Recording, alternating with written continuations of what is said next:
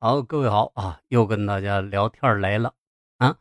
说这个前一阵子啊，就看这个一档呃综艺，一档综艺里边就有几个人问话的这个环节啊。有一人就问：“您贵姓啊？”那人就回：“我免贵姓张。”这句话一说出来不要紧。现场没什么啊，就是看电视的、看节目的观众不答应。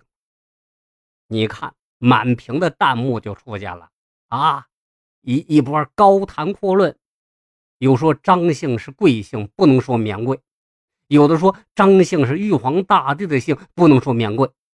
那么今天咱们就来掰扯掰扯，那究竟是什么原因，张姓不能说免贵？啊，跟大家分享一下，说不对的地方啊，大家海涵。一个说法，这个张姓是天姓。古代人认为天上是住着神仙的，上到帝王，下到平民百姓，每逢重大节日或者是啊呃要实现愿望的时候，都会去祭拜神仙。而作为仙界的统治者，玉皇大帝他老人家就姓张啊。传说当中，玉皇大帝的名字有好几个。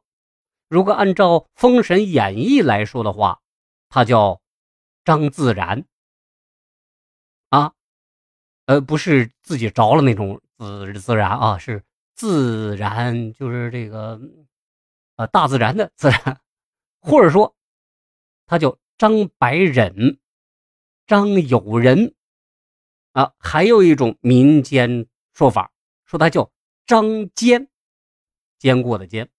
无论叫什么，玉皇大帝就是姓张，玉皇大帝就是老天爷，张姓就是天姓，谁能大得过老天爷？古人是比较迷信，如果说免贵姓张，那就是对天不敬，必遭天谴。第二个版本啊，说老天爷。和阎王爷，他是一家子，都姓张。啊，张姓始祖徽公，那是皇帝的孙子。徽公的第九个儿子叫张莹，张莹的大儿子被称为张玉皇。牌位上面写着呢：“天地三界，十方万灵主宰，管天管地。”啊，就是我们说的这个玉皇大帝。小儿子呢？传说就是阎罗王，管世间的生死，天上地下都是老张家管，张姓自然不用说，免贵喽。不过呀，玉皇大帝也不是一开始就是主宰的，他的地位是宋朝宋真宗时期开始的，宋真宗为其加尊号，太上开天直符。玉立含真体到昊天玉皇上帝，尊其为众神领袖，所以可以理解为宋真宗时期以前的张姓都是可以说免贵的。啊，第三个说法说张姓是道门之姓，张道陵被认为是道教的主要创始人，张道陵是。西汉辅臣张良之后，刚开始啊，张道陵顺应时代潮流，进入到太学学习儒家思想。后来感觉不能拯救黎民，于是转投道教门下，创立正一道，又称天师道、五斗米道等等。各个时期称呼是略有不同。张道陵为第一代的张天师啊，他的嫡系子嗣继承了他的终生志愿。将天道教发扬了下去，也将张天师的名号就继承了下来。他的世袭家族延续了两千多年，甚至可以比肩孔子。